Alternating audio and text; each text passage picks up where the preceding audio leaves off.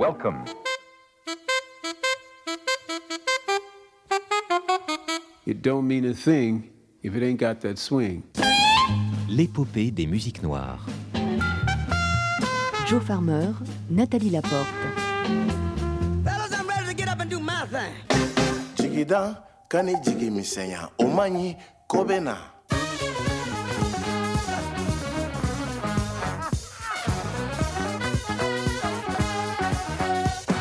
it's okay.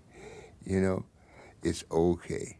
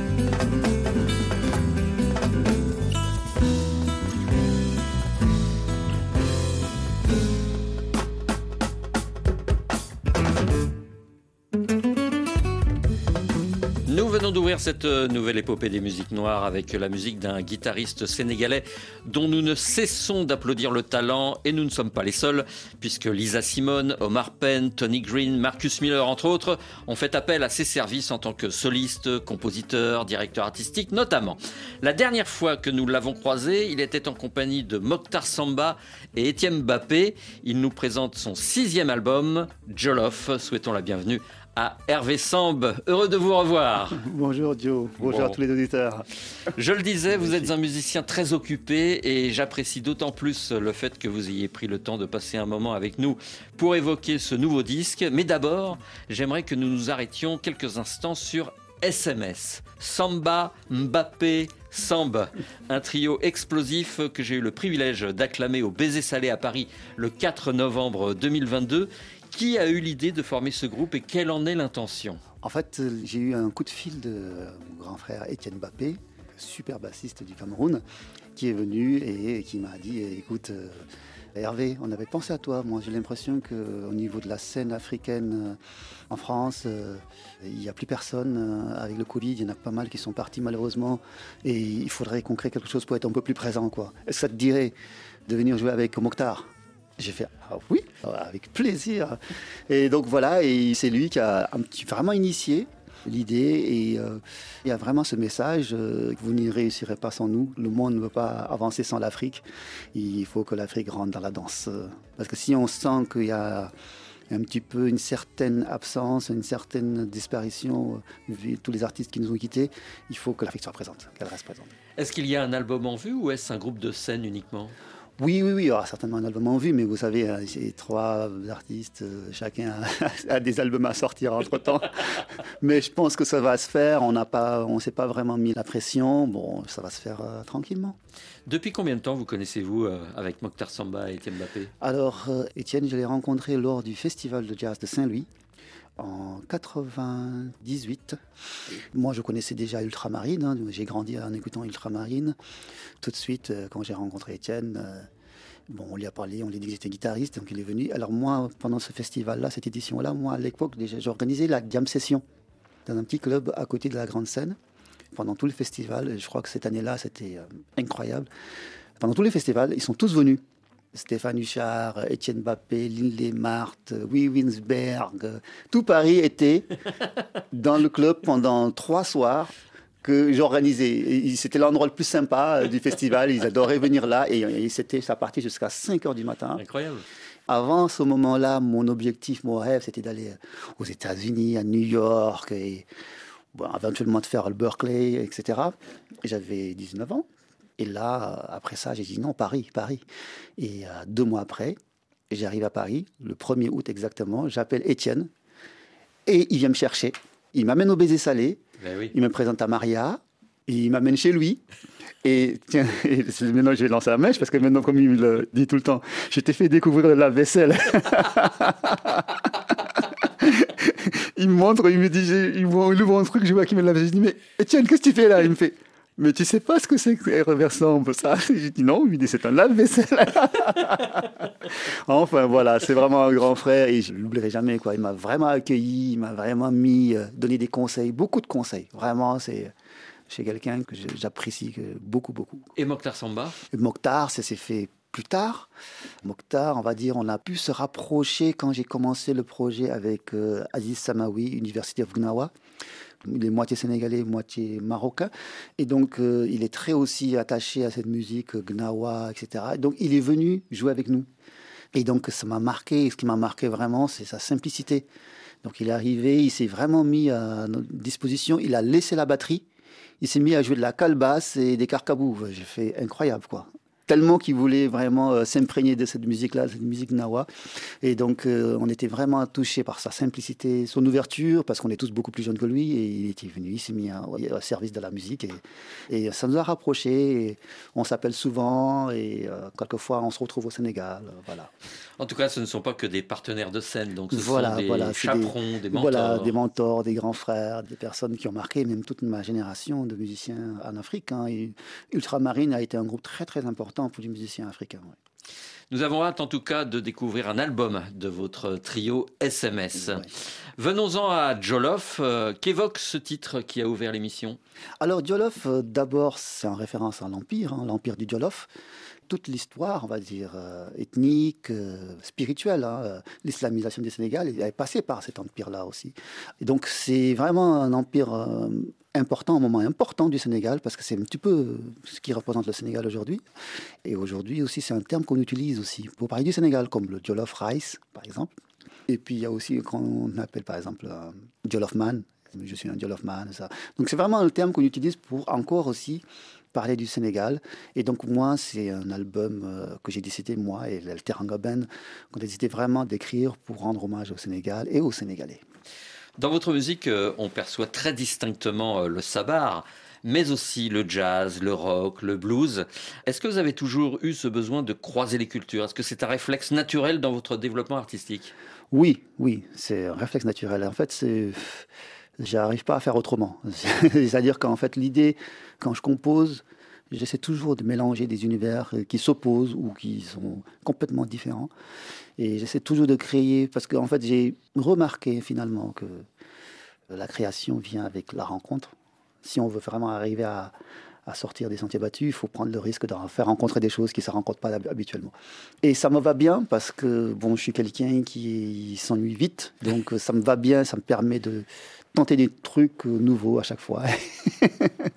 Sur l'album Teranga, paru en 2017, euh, vous aviez sabarisé le classique de John Coltrane, Giant Steps. Comment était née cette idée? Oh, Vous savez, l'album Teranga, ça a été vraiment un album d'expérimentation.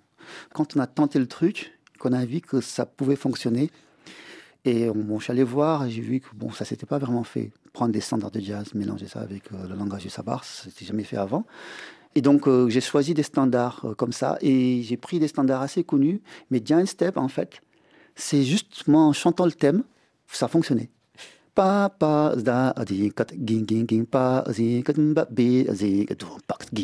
C'était pile poil quoi dans le groove du sabar et ça marche tout seul quoi. Nous avions beaucoup euh, aimé cette adaptation euh, dans l'épopée, à tel point euh, que nous allons la réécouter. Merci avec plaisir.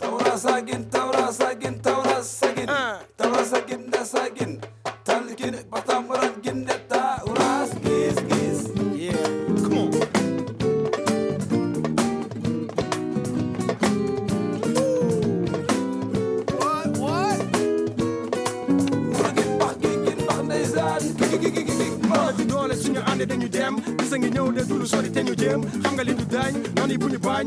Bu ñu ñu boole xoli kenn duñu xaañ. Kañu ànd jàppale ñu boole baari. Moo ko ñaara koy dox te ñoo taali. Nga teg ma teg mu teg ñu teg jéego. Ku ma njëkkee joxe loxo yow mi déggoo.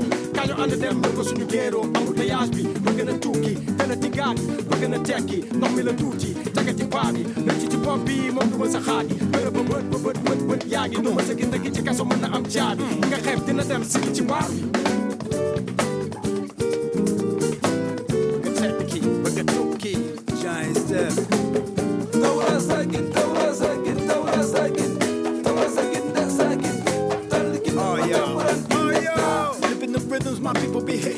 Witness the system until we up in it Weakness the fitness like Rodney was given. We surfing the visions, uploading the wisdom. It's the beginning. At the future again, from Dhaka to Michigan. St. Louis to Bostonian, we floating, man. Surfing when you can. Microwaves wash up this land. Catch the wave and see where you land. Global mind and local man. International, up on my sand. Pass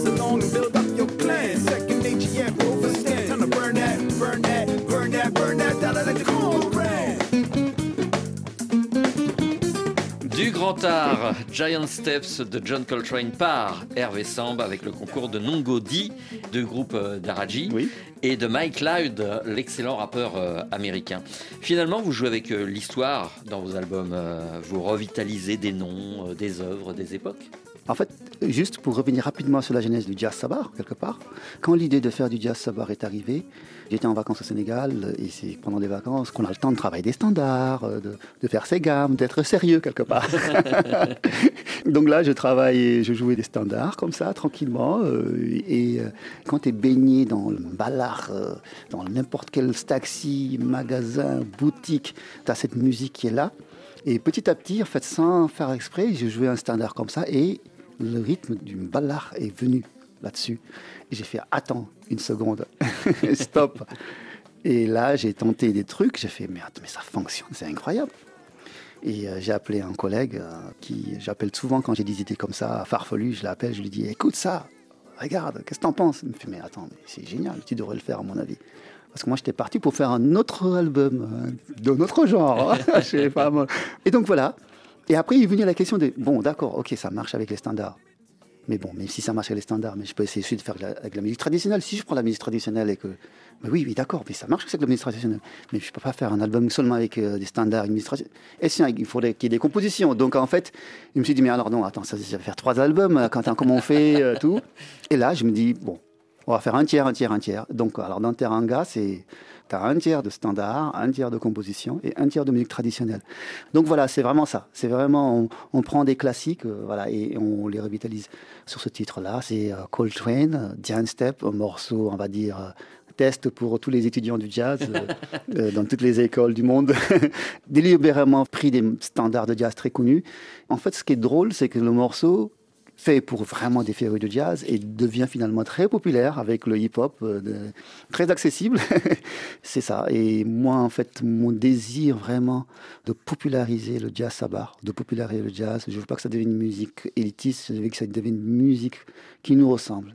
Ça veut dire que finalement, votre rôle euh, en tant qu'artiste est de perpétuer euh, une tradition, de préserver un héritage. Oui, je pense que c'est important. Par exemple, quand j'ai commencé à faire mes recherches sur les titres traditionnels, j'étais carrément obligé d'aller voir des musicologues, euh, des gens qui ont fait des recherches. Il y a des petits enregistrements qui synthétisent toute l'histoire d'une carrière d'un artiste. Quoi. Je trouve ça extrêmement triste. Donc c'est extrêmement important, finalement, je dirais même nécessaire, voire même urgent, de commencer à, à ce que la jeunesse surtout s'intéresse à ces instruments, à ces musiques, avant qu'elles ne meurent. Et puis j'ai l'habitude de dire, hein, nous serons les musiques euh, traditionnelles de demain. Donc c'est une roue qui tourne, et donc il faut qu'il y ait cette démarche-là. On n'est pas forcément des gardiens de musée, mais euh, c'est important de revenir vers la source pour euh, se ressourcer, se renforcer et puis s'inspirer de l'extérieur. Je vous posais cette question car Jollof est un album qui fait appel au patrimoine. Chaque titre a une signification bien précise. Que raconte L'Amphal, par exemple? Ah. Lampefal, c'est un titre spécial. C'est le deuxième nom, voire même surnom de Shimam Cher Ibrahim Afal. C'est vraiment un maître spirituel. C'est une personne euh, qui a créé le mouvement Baïfal. C'est à la fois aussi un modèle. C'est quelqu'un qui a accompagné et qui a fait connaître euh, Serine Touba. qui a créé le mouridisme, qui est euh, une partie de l'islam très très forte au Sénégal. Au-delà d'être euh, une vraie personnalité spirituelle et historique, parce qu'ils ont participé à la résistance pacifique contre la colonisation, c'est quelqu'un qui montrait sa spiritualité dans l'action, dans le travail. Ça veut dire que cet album est un engagement citoyen pour vous? On va dire c'est un album qui met en lumière, en fait, par exemple par rapport à ce titre-là, mais il y a même des Sénégalais qui connaissent pas vraiment l'histoire de Mme Chéribola Fall. On sait que c'est un maître spirituel, mais on ne sait pas ce qu'il a fait vraiment pour l'histoire. Donc c'est des thèmes euh, qui sont importants de rappeler, qui donnent, euh, même pour les Sénégalais, l'occasion de se repencher sur ces personnalités-là qui ont marqué euh, l'identité même du Sénégal. Et puis, au-delà de ça, c'est surtout un album hommage qui met en lumière les belles valeurs du Sénégal. Donc c'est un livre ouvert en fait, Voilà. cet album. C'est ça. Écoutons L'Amphal et nous poursuivrons cette conversation pleine de conviction. Génial.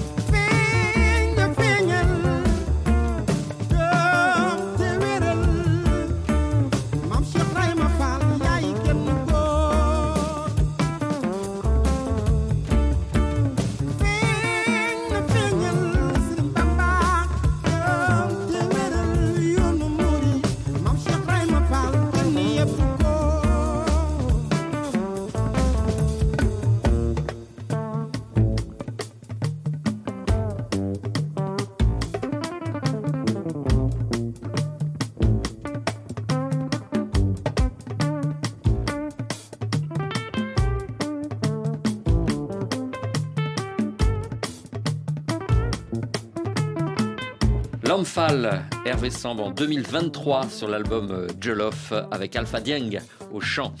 Hervé Samb, euh, récemment vous avez travaillé avec la chanteuse américaine Tony Green, grande figure de la soul music de Memphis dans le sud des États-Unis. Quel souvenir garderez-vous de cette expérience Euh, Aviez-vous le sentiment de collaborer avec une personnalité historique, car elle a vécu quand même les grandes heures de la soul music des années 60 et 70 Oui, oui, c'était génial. En fait, euh, l'idée, c'était d'aller enregistrer à Memphis. J'avais préparé trois titres, dont une qu'elle n'avait jamais entendue. Et on s'est retrouvés euh, à Memphis. Donc je découvre euh, une personnalité exceptionnelle. hein, et puis surtout, ça, a tout de suite marché. On s'est vu une fois. Elle a écouté, elle a dit j'aime. On devait répéter euh, deux, trois heures. On a dû surtout discuter. euh, on a mangé euh, chez elle.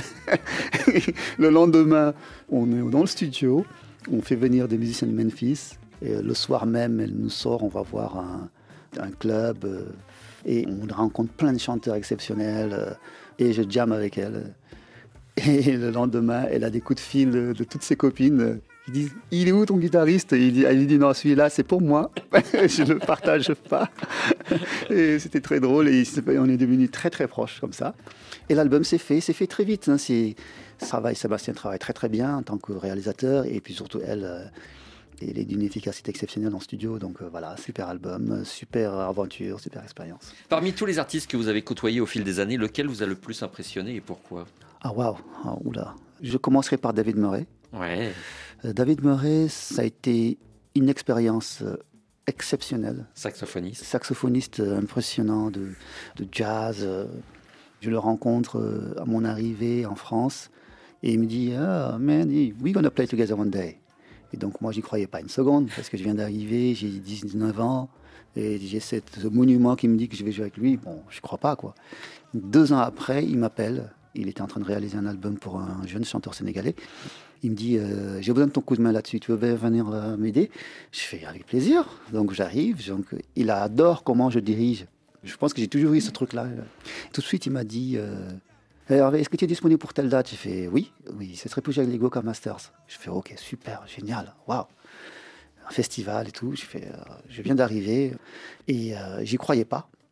Donc j'appelle euh, deux semaines avant le concert. David, j'ai pas reçu de la musique encore. Il me fait, mais non, non, non, non, non, t'inquiète pas.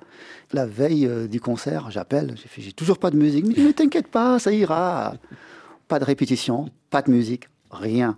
Je me viens, je rentre dans le train, je rencontre Hamid Drake, incroyable géant en batterie de Chicago. Grosso modo, je rencontre les, les grands maîtres qui se- peuvent tous être mon père, à la fois dans l'âge et dans la musique.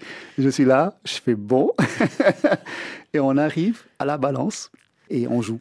Et ils se retournent tous à me regarder. J'ai 21 ans. Ils me sourient comme ça, ils me font waouh, super. Et on continue. À la fin de la balance, je fais bon, euh, c'est quoi la setlist Il me dit non, t'inquiète pas, ça ira pour toi. Et là, on fait le concert devant un théâtre, il devait être de 1200 places, euh, plein. Et là, en plein milieu du concert, ils sortent de scène, ils me disent solo. Et je, je me retrouve tout seul sur scène à faire un solo devant 1200 personnes. Et je fais waouh! Et donc, ça a été une grosse euh, révélation. Et puis, j'ai tourné avec eux pendant 3 ans, 4 ans. J'ai énormément appris avec David Murray. Il m'a énormément poussé. J'ai énormément appris à s'écouter, mais surtout qu'il m'a vraiment donné une confiance, une manière de gérer la scène et tout ça. J'ai beaucoup appris à s'écouter, vraiment. Qu'en est-il d'Omar Penn? Alors, Omar Penn, euh, j'ai un appel de, pour venir euh, remplacer un, un guitariste. Et donc, j'arrive, on ne se connaissait pas encore, donc je fais les premiers concerts. Et ça marche super bien. Et là, je me retrouve à faire la tournée et même à prendre la direction des, quand il vient faire tes tournées en France. Et en fait, Omar, ça a été quelque part la porte parfaite pour mon retour aux sources. Parce qu'il a une musique très hybride, très urbaine, très funk, très jazz. Pas forcément complètement ballard, mais voilà, c'est vraiment un peu un mu- un musicien à part. Le Super Diamono, c'est vraiment une musique à part dans l'environnement musical sénégalais. Vous avez composé les titres de son dernier album, euh, Climat, euh, qu'il était venu présenter en janvier 2022 ici même. Il nous avait aussi précisé qu'il aimerait beaucoup enregistrer un album en duo guitare-voix avec vous. Omar Penn, vous le retrouverez euh, sur scène le 11 février prochain à Paris en bouquet final du festival Au fil des voix. Ce sera au Trianon. Vous partagerez également l'affiche avec l'un des maîtres de la Cora, Jelly Moussa Condé de Guinée-Conakry. Avant de se quitter, j'aimerais vous offrir quelques notes d'un guitariste que vous appréciez grandement et qui nous a quittés récemment. Il s'agit de Jeff Beck.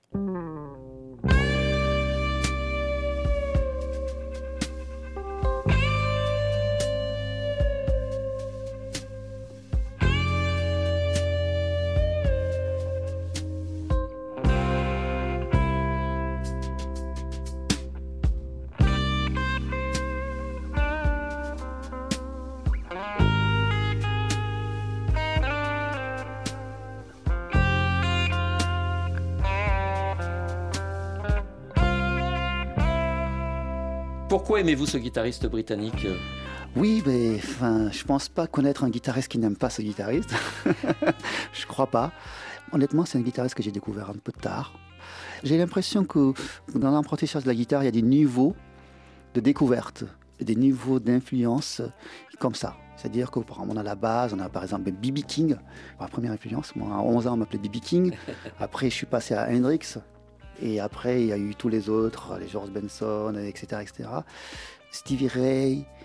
Mais Jeff Beck, il sortait tellement du lot. Il a une approche et une relation avec l'instrument qui est proche, en fait, de ce que les musiciens africains ont avec les instruments traditionnels. Si je m'explique, c'est-à-dire que vous savez, les instruments européens, souvent, quand on les enseigne, on dit, voilà, surtout dans le classique, la guitare, on doit se de cette manière-là, on doit jouer de cette manière-là, les, les notes, telle note, tel doigt, c'est très précis, très cadré. Mais par contre, euh, les Africains, quand ils euh, créent leurs instruments traditionnels, ils cherchent des sons. Ils expérimentent des sons, ils ont un rapport euh, manuel, ils ont un rapport physique fort, en fait. Et c'est ça que j'ai découvert avec Jeff Beck, parce que Jeff Beck fait sonner la guitare, mais comme j'ai jamais entendu. Quoi. Et quand j'ai découvert ça, j'ai fait, mais attends, mais qu'est-ce qu'il fait? Et ça a été un choc. Il n'utilise pas des tonnes d'effets, hein. c'est vraiment un rapport, un rapport vraiment avec l'instrument, avec le bois, avec les cordes, avec, euh, tout ça, avec les harmoniques. Et tout ça, il en fait une voix. C'est quelqu'un qui s'est rapproché de la voix. Et moi, en fait, tout mon, mon cursus, ça a été toujours de me rapprocher finalement de la voix. Et je conseille à tous les guitaristes qui ne le connaissent pas et qui m'écoutent de sauter, de plonger. C'est une mine mine d'informations. Et voilà, c'est quelqu'un qui aura vraiment, vraiment marqué l'instrument de la guitare. En assistant à plusieurs de vos prestations, j'ai constaté que vous aviez parfois une tonalité rock électrique qui pouvait rappeler Jimi Hendrix, Jimmy Page et Jeff Beck. Et d'ailleurs, sur l'album Jollof, on retrouve votre versant rock dans Game Sabop. Quel est le thème de cette chanson? Gomme Sobot veut dire croire en soi. Donc c'est un message très positif, une boule d'énergie positive. En fait, à la base, je suis un musicien très rock. Même si je joue sur une guitare acoustique, c'est vraiment rock, quoi. Et c'est ça, c'est mon ADN. Comme je disais toujours, Jimi Hendrix, ça fait partie de l'ADN, c'est dedans. Donc Gomme Sobop, c'est un message euh, lancé à toute cette jeunesse qui se pose des questions, qui va prendre des bateaux, qui prend des risques énormément. C'est un message qui dit, voilà, la force est dans le fait de croire à ce qu'on sait, à ce qu'on peut avoir, à ce qu'on peut obtenir. Et si on s'accroche à ça, qu'on croit qu'on peut y arriver, en général, on y arrive. Et donc voilà, c'est vraiment ce message-là. C'est un morceau où je chante. C'est le premier album où je prends le, Le risque. risque. de me livrer euh, avec la voix. Et donc ça fait partie, ce message Gum Sobop, où je me livre. Tout ça est, est lié. Et c'est sur cette invitation à croire en soi que nous allons refermer cette émission.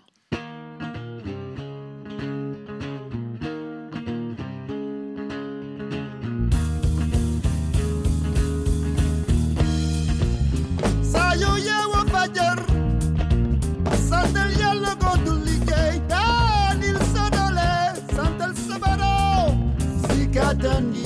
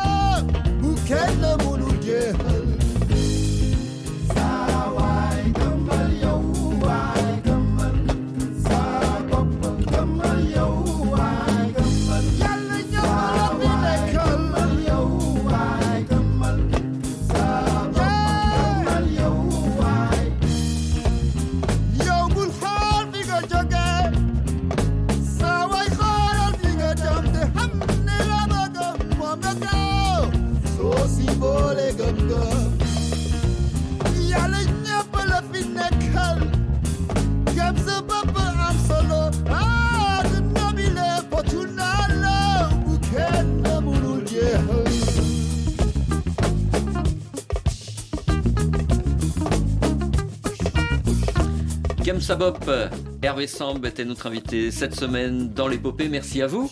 Merci à vous infiniment.